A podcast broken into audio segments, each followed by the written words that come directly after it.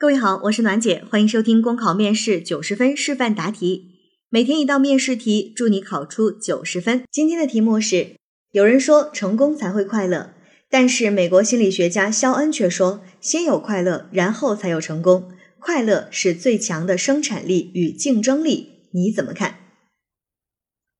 这道题呢是一道综合分析题，因为问的是你的看法。在这道题当中呢，出现了两个观点，一个是成功才会快乐，一个是先有快乐，然后才有成功。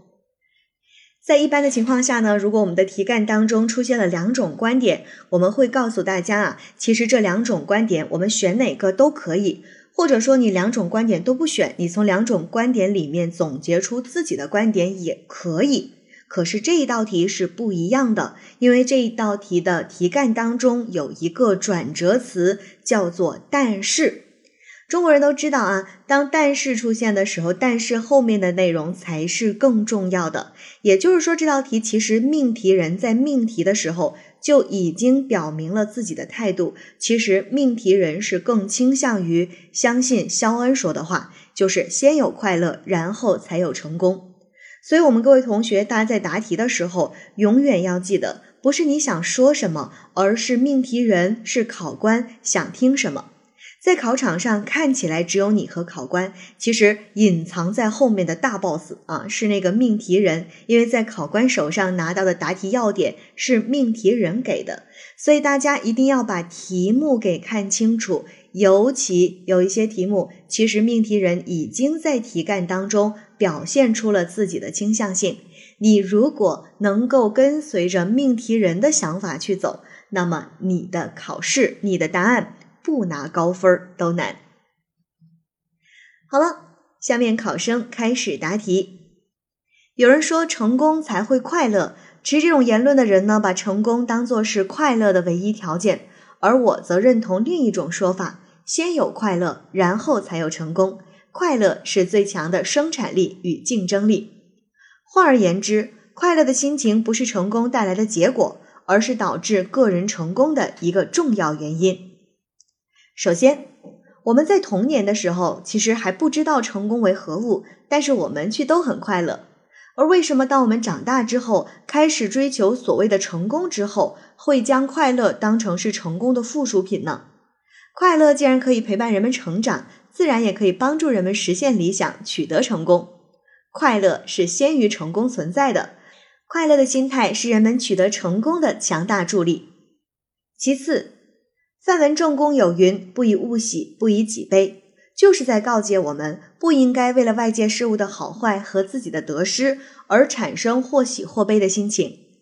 一个人往往不能够掌握导致成功的所有外在因素，但是每一个人都可以掌握自己的内在心态。快乐的感觉是来自于内心的，而非来自外界。如果说成功才会快乐。这不仅是违背了先贤的指引，也忽略了内因的决定性作用，是本末倒置的说法。在此，人生难免会遇到挫折。